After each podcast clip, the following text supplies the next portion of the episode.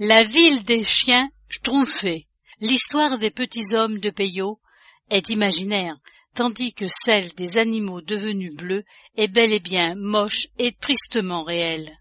Un de nos jours, de drôles d'êtres surnaturels arpentent les rues de Navi Mumbai.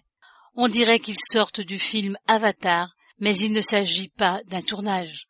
Le pelage des canidés est vraiment bleuté. Ils ont été intoxiqués par l'eau empoisonnée de la rivière Kazadi, tout comme les poissons, les oiseaux et la végétation qui s'y trouve.